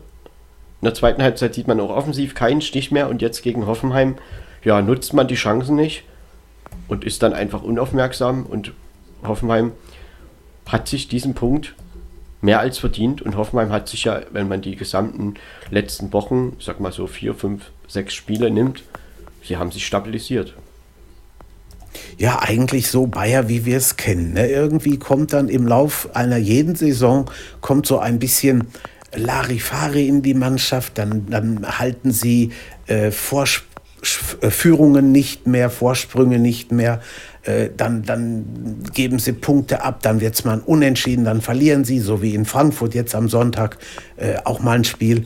Und, und deswegen, sie, sie kriegen es einfach nicht auf die Reihe, sich kontinuierlich da oben festzusetzen. Und äh, das, ein bisschen bröckelt es ja scheinbar im Moment auch schon wieder. Also es ist, es ist schon eher seltsam. Äh, man hat ja gedacht, unter dem neuen Trainer Seoane ist vielleicht mehr drin, aber im Augenblick äh, sieht es nicht so aus. Kann ganz schnell wieder anders laufen, wissen wir alle. Aber im Moment äh, ist es ist nicht die Zeit vom Bayer. Ich muss schon mal sagen, ich würde von einem Tabellendritten eigentlich erwarten, dass man eben eine 2 zu 0 Führung auch mal durchkriegt. Zumal man ja dann nicht unbedingt die schlechtere Mannschaft war. Ne? Man kann ja auch ein 3 zu 0 noch machen. Und dass man dann Hoffenheim eben so wieder reinkommen lässt. Und gegen Frankfurt fiel der Ausgleich auch in kurzer Zeit. Das waren ja auch nur fünf Minuten äh, bis zum 2-2. Und dann in der zweiten Halbzeit sieht man eben gar keinen Stich mehr. Und insofern, ja, wie gesagt, hat Leverkusen eigentlich jetzt in den letzten beiden Spielen schon so ein bisschen was verschenkt, um sich abzusetzen von dem Rest. Äh, man gehört eben jetzt halt einfach, man führt, wie will ich sagen, den Rest an. Ja, und das ist halt schon ärgerlich aus deren Sicht, weil sie offensiv viel machen, viel können und defensiv dann doch immer mal wieder irgendwie ein Patzer dazukommt. Äh, und insofern, ja, es ist jetzt so gelaufen und Hoffenheim auf der anderen Seite, das ist eine Mannschaft, die gibt nicht auf. Sie haben sich da wirklich stabilisiert und sind natürlich auch morgen im Heimspiel für Gladbach ein gefährlicher Gegner. Das kann man nicht anders sagen. Leverkusen wird am Sonntag in Freiburg seine Hinrunde beenden. Äh, ist auch nochmal ein Duell aus der gleichen Tabellenregion. Ne? Freiburg 5. der Tabelle. Und insofern hat Leverkusen noch eine Chance, um sich abzusetzen.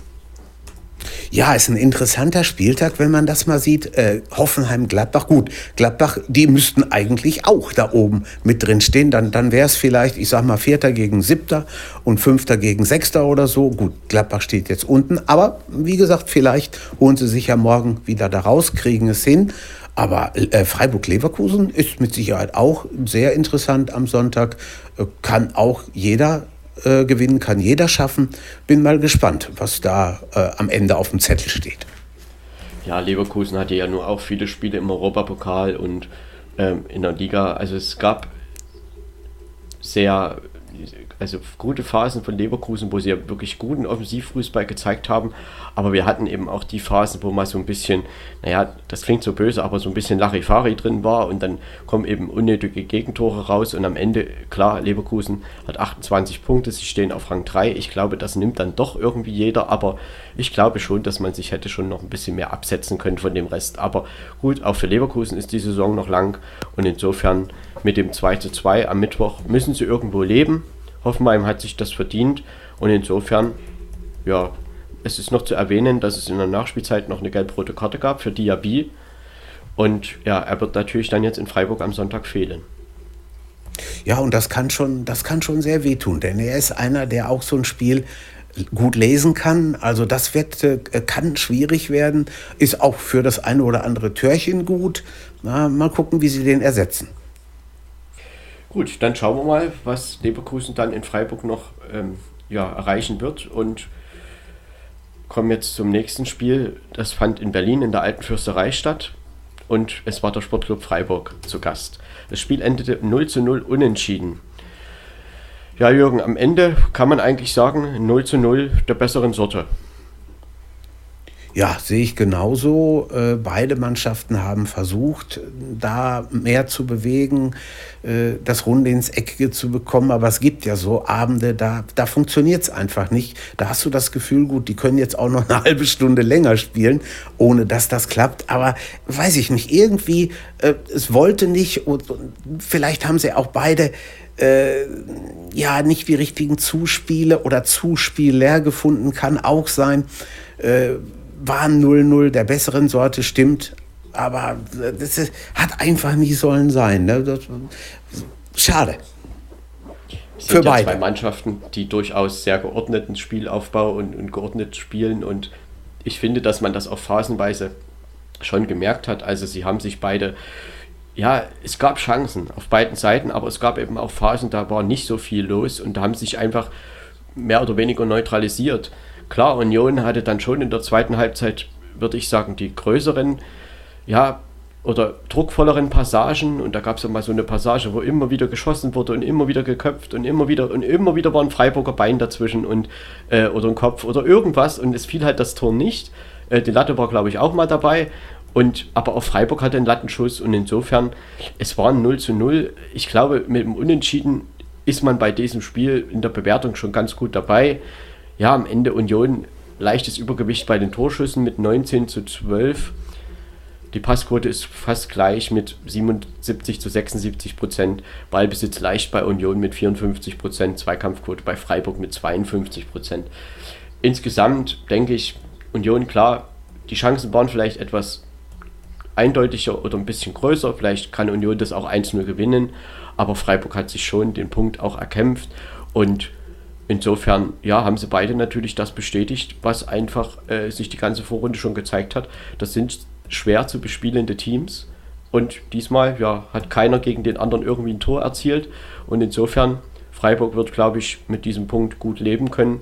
Und Union, ich denke, da ist es jetzt schon auch gut, dass mal ein bisschen Pause ist. Sie haben äh, viel gespielt in dieser Vorrunde, auch hier im Europapokal. Und ja, man hat jetzt das zweite Spiel nacheinander kein Tor erzielt. Aber gut, morgen in Bochum hat man noch mal eine Chance zu punkten. Insgesamt Union mit 24 Punkten werden die ja nicht sagen, wir haben eine schlechte Vorrunde gespielt. Das ist alles okay. Genauso wie beim SC Freiburg 26 Punkte, Rang 5. Das ist mehr als okay. Und insofern Freiburg am Sonntag gegen Leverkusen, noch ein Heimspiel.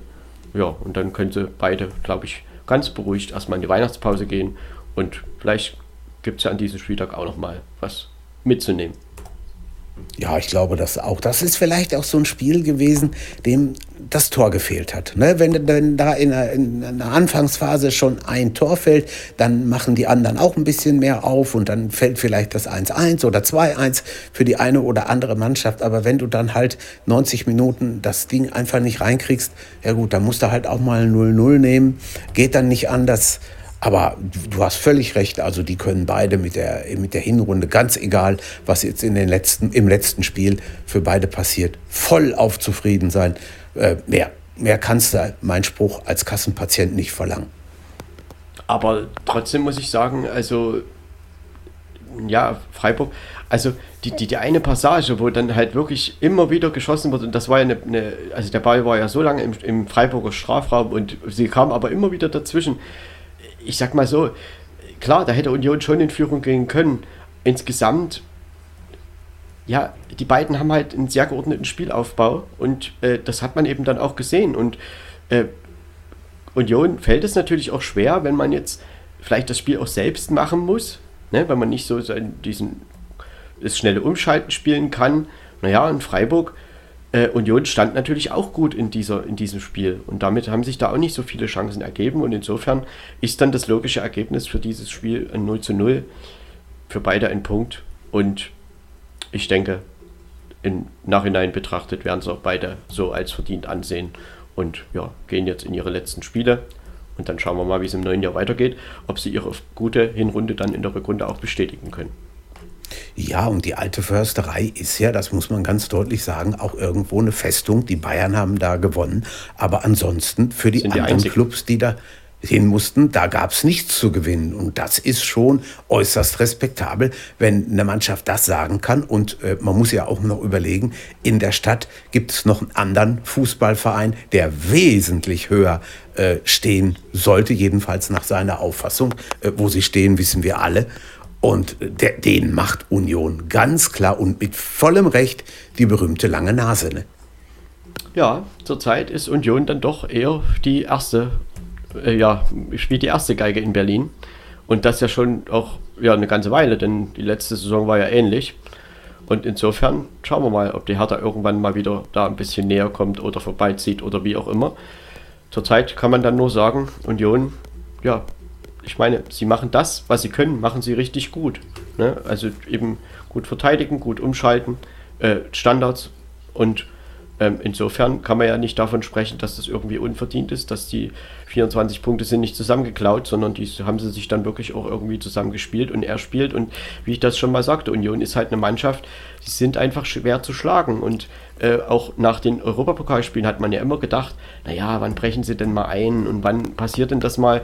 Es ist irgendwie nie so richtig passiert. Und äh, also man hat auch selten verloren. Man hat dann immer, wenn es doch nicht so gut war, aber Punkt mitgebracht hat man eben immer aus Stuttgart, aus Köln und was man da noch alles so nennen kann. Und insofern, ja, und da SC Freiburg, naja, ich meine, dass die die gute Vorrunde spielen, das, das haben wir ja nur schon mehrfach erwähnt und insofern denke ich zu diesem 0 zu 0. Mehr braucht man da jetzt aktuell, glaube ich, nicht dazu sagen. Sie beide werden jetzt noch morgen ihr Spiel und Sonntag ihr Spiel absolvieren und dann im Januar geht es weiter. Genau so ist das. Ja, Jürgen, eine Partie haben wir noch vom 16. Spieltag. Der FC Augsburg gegen Rasenballsport Leipzig. Endstand 1 zu 1. Wie soll man das nennen? Am Ende ja, empuppten sich die Augsburger wieder so ein bisschen als Angstgegner für RB Leipzig. Denn dort haben sie ja schon einige Punkte mal gelassen und am Ende weiß ich auch nicht. Die Tore erstmal. Das 0 zu 1 durch André Silva in der 19. Minute und das Ausgleichstor durch Daniel Caligiuri per Handelfmeter in der 85. Minute. Ja, soweit die Fakten. Ich würde sagen, Leipzig hat in der ersten Halbzeit eine höhere Führung einfach mal verschenkt und nicht erzielt. Und in der zweiten Halbzeit hat sich Augsburg dieses Unentschieden verdient. Ja, ich, hätte, ich, ich würde gerne mal wissen, wie viele der Leipziger so fünf Minuten vor Schluss gedacht haben, oh ja, komm, also wir führen 1-0, das werden wir leicht und locker noch über diese letzten paar Minuten bringen und dann auf einmal sie an, sie an macht Augsburg in der 86. Minute doch noch den Ausgleich, der klar verdient war, gibt es überhaupt kein Vertun, alleine schon aufgrund der Leistungssteigerung in Hälfte 2. Aber äh, Leipzig, wenn man den Anspruch haben will, im, im oberen Tabellendrittel zu landen. Ich sage das jetzt mal sehr vorsichtig. Äh, der Anspruch ist wahrscheinlich noch ein bisschen höher, irgendwie mal äh, erster Verfolger der Bayern zu sein. Dann musst du so ein Spiel aber auch A gewinnen und B, wie du schon gesagt hast, Marco, dann musst du dir auch äh, die kreierten, musst du auch die kreierten Chancen mal nutzen ne? und darfst dich nicht wundern, wenn dann in der zweiten Hälfte der Gegner plötzlich wieder stärker wird und siehe da am Ende, oh weh, was ist denn da passiert? Es steht plötzlich und unerwartet 1 zu 1. Nimmt man die Daten, dann reden wir hier von 9 zu 12 Torschüssen, das ist jetzt auch nicht so weit auseinander. Ähm, die Passquote, ja, 73 zu 90 Prozent. Ballbesitz bei Leipzig mit 69 Prozent, Zweikampfquote fast ausgeglichen 49 zu 51 Prozent. Ja, Leipzig muss sich schon den Vorwurf gefallen lassen, glaube ich, dass man in der ersten Halbzeit hat man einfach, äh, da war Augsburg überhaupt nicht griffig und hat da äh, keinen Zugriff groß gehabt und da muss Leipzig, sie müssen da einfach mehr als ein Tor erzielen und das haben sie nicht getan. Äh, Leipzig hat in dieser ganzen Hinrunde noch kein Auswärtsspiel gewonnen was für eine Mannschaft, die oben Richtung Champions League rängen möchte, es ist einfach zu wenig. Und am Ende hat man Augsburg irgendwie in das Spiel reingeholt und wie gesagt, am Ende muss man fast noch froh sein, dass Augsburg nicht noch ein bisschen mehr draus gemacht hat, denn irgendwie hatte man auch das Gefühl, dass das möglich war und nimmt man das dann alles zusammen, ist es dann eben unterm Strich doch irgendwo auch ein gerechtes Unentschieden für Augsburg. Also dass eben halt nicht als dieser äh, knappe Verlierer vom Platz gegangen sind, sondern eben genau diesen einen Punkt noch mitgekriegt haben. Und ja, das ist natürlich für Augsburg wieder ein Punkt. Zu Hause dreifach gepunktet gegen die Bayern, jetzt gegen Leipzig einen Punkt geholt.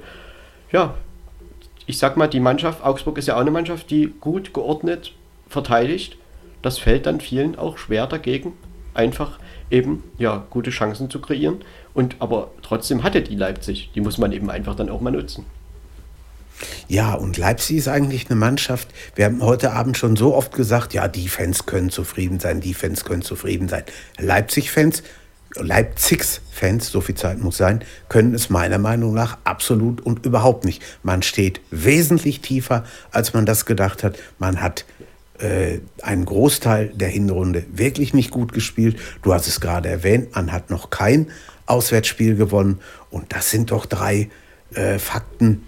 Weiß ich nicht, ob man das vor der Hinrunde sich so vorgestellt hat. Das ist doch schon arg, arg mager gewesen, würde ich mal sagen.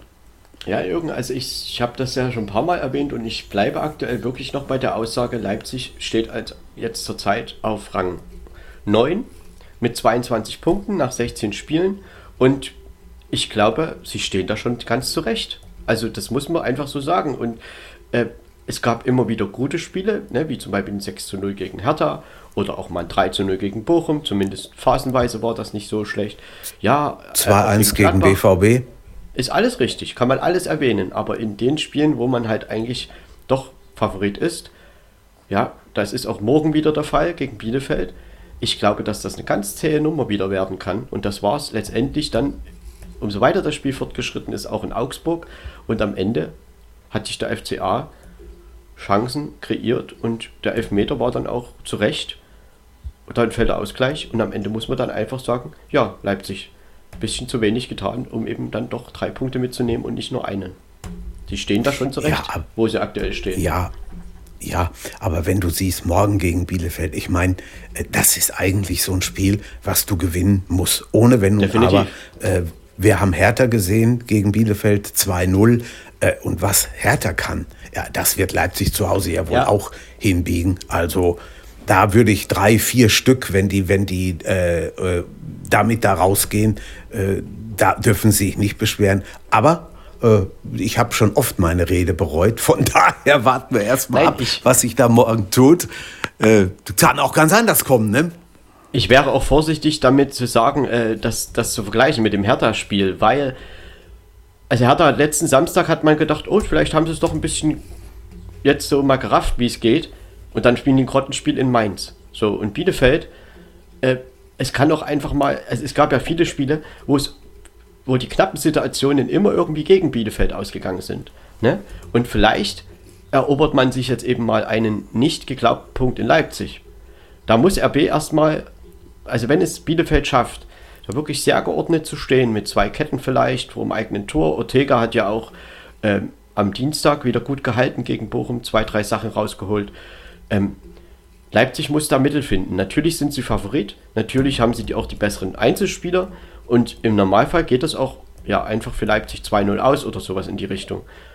Aber es kann natürlich auch sein, dass das eine richtig zähe Nummer wird und am Ende hat Leipzig wieder Probleme gegen den tiefstehenden Gegner eben äh, einen Sieg zu holen. Trotzdem sind und bleiben sie Favorit und ich sag mal, der Europapokal, die Europapokalplätze, so weit weg sind sie nicht. Also man kann da noch viel regeln in der Rückrunde. Das auf jeden Fall. Und eins ist auch klar, Bielefeld wird, das wissen wir aus den äh, letzten 16 Spielen, den, die, die drei Punkte auf keinen Fall herschenken. Die werden morgen auch wieder 120 Kilometer oder sogar mehr laufen. Das ist ja praktisch, äh, das, das ist praktisch schon eisernes Gesetz. Das musst du in, in, in einem so einem Spiel in Bielefeld oder wenn du für Bielefeld spielst machen. Und das werden sie morgen auch wieder tun. Und dann wollen wir mal sehen. Vielleicht können sie sich ja die eine oder andere Chance rausspielen und vielleicht sogar das eine oder andere Törchen machen. So, äh, übermäßig stark ist Leipzig nur zu Hause auch nicht. Also erstmal gucken. Das, wie, wie sagt man immer so schön, es muss erstmal gespielt werden. Ja, das ist richtig. Und äh, auch am Mittwoch, ich meine, wir haben ja eine Laufleistung, Augsburg 117 Kilometer, Leipzig 111. Ne, das ist auch ein Unterschied. Also Augsburg hat sich wirklich in dieses Spiel richtig reingefeitet. Und ich hätte schon, ehrlich gesagt, nach dem Spiel gegen Gladbach, was Leipzig wirklich gut absolviert hat, hätte ich ein bisschen mehr erwartet. Klar, in der ersten Halbzeit gab es die Chancen, die haben sie nicht gemacht, aber das heißt ja nicht, dass ich in der zweiten Halbzeit schwächer spielen muss und Augsburg ins Spiel holen muss. Das ist richtig. Also so, das, das war, halt, das haben sie sich. Ja. Augsburg hat sich das erarbeitet und hat sich das am Ende dann eben auch verdient und insofern ist es dann nicht mehr als ein 1 zu 1 und trotzdem ist Leipzig morgen gegen Bielefeld Favorit, können noch drei Punkte drauf satteln und äh, vielleicht auch jetzt vor Weihnachten noch ein, zwei Plätze klettern in der Liga und die Rückrunde, wie gesagt, gibt es ja auch noch und es sind noch genug Spiele übrig und der Weg ist nicht so weit. Ja, war, war die Hinrunde dann vielleicht doch nicht gar so schlecht, wie, wie sie teilweise ausgesehen hat für ja, RB. Eben auch sehr turbulent, ne? Also man muss das ja schon sagen. Ja. Hast ja vieles gehabt mit der Champions League und äh, dann eben hohe Siege wie gegen Hertha, dann aber eben auch Enttäuschungen und das war so ein bisschen ja, wechselhaft. Aber ich Neuer glaube, Trainer. so eine kleine Hinrundenbilanz, das machen wir dann äh, zum Ende der Hinrunde. Genau. Und genau. zu Augsburg ist noch zu sagen, sie haben morgen natürlich nochmal ein sehr wichtiges Spiel äh, in Fürth im Rohnhof. Und ja, sollte man dort nochmal gewinnen können, dann wäre das für Augsburg, das wären schon nochmal Punkte, die Gold wert sein können. Ne? Man könnte sich vielleicht von dem einen oder anderen, die da unten noch mitstehen, äh, absetzen, aber eben auch letztendlich von Fürth. Ich meine, irgendwo ist es ja ein direkter Konkurrent noch. Ähm, also das wäre für Augsburg natürlich nochmal richtig Gold wert, wenn man in Fürth einfach noch was mitnehmen könnte. Und das ist ja nun auch nicht unmöglich. Nee, ist ein bayerisches Derby, ist mit Sicherheit viel, viel Emotion drin, auch wenn keine Zuschauer dabei sein dürfen. Aber da ist, äh, das ist allerhand und das führt es kann. Das hat man ja am letzten Sonntag gegen Union bewiesen mit dem 1-0. Warum soll das nicht morgen auch nochmal funktionieren? Ja, und somit äh, würde ich denken, der 16. Spieltag, 30 Tore sind gefallen, es gab ein 0 zu 0 und dann schauen wir jetzt einfach mal, was der 17. Spieltag bringt. Äh, zum Abschluss noch kurz ein Wort zur Tabelle. Die Bayern mit 40 Punkten Herbstmeister nach 16 Spielen. Dortmund 34 Punkte, Leverkusen 28, Hoffenheim 27, Freiburg 26. Dann kommt ein Block mit 24 äh, Punkten. Die Mannschaften, also Mainz, Frankfurt, Union, Leipzig 22, Köln 22, Wolfsburg und Bochum 20 Punkte. Gladbach und Hertha 18 Punkte. Stuttgart auf Rang 15 mit 17 Punkten, Augsburg auf Rang 16 17 Punkte, Bielefeld 13 Punkte und letzter Kräuter Fürth mit 4 Punkten. Ja, und so gehen wir in den 17. Spieltag, der heute Abend beginnt mit dem Duell FC Bayern München gegen VfL Wolfsburg. Die anderen acht Spiele folgen dann am Samstag und am Sonntag. Und wir werden am Montag wieder darüber sprechen und mal bestimmt auch so eine kleine Hinrundenbilanz ziehen. Jürgen, ich sage jetzt einfach mal vielen Dank. Es hat auch heute wieder Spaß gemacht, mit dir darüber zu reden. Ja, ich, ich, ich schließe mich der Meinung meines Vorredners an. Mir hat es ebenfalls Spaß gemacht. War richtig, richtig schön, mit dir das hier wieder machen zu können. Ähm, ja, sicher werden wir über den letzten Spieltag sprechen, lang und schmutzig, denn da gibt es ja sicherlich wieder das eine oder andere äh, zu diskutieren ja, wir freuen uns, dass ihr dabei wart. Macht euch ein schickes Wochenende. Gibt ja viel, viel Fußball, viel, viel Wintersport und was sonst noch so alles anfällt, ist einiges los. Ihr hört uns, wenn äh, nichts dazwischen kommt, auf jeden Fall am Montag wieder. Marco, machst du den Schluss? ja, ich kann mich da nur anschließen. Ein schönes Wochenende für alle und dann würde ich einfach sagen, bis zum nächsten Mal. Auf Wiederhören. Haut rein. Viererkette, der Fußball-Podcast, der auch mal in die Offensive geht. Dies ist ein kostenloses, nicht kommerzielles Angebot. Besuche uns für weitere Informationen im Internet auf podcast.kubus.de/slash Viererkette. Natürlich sind wir auch auf Facebook, YouTube, Twitter und Soundcloud zu finden. Wir freuen uns über Bewertungen, Rezensionen und sonstiges Feedback auf iTunes oder in den sozialen Netzen.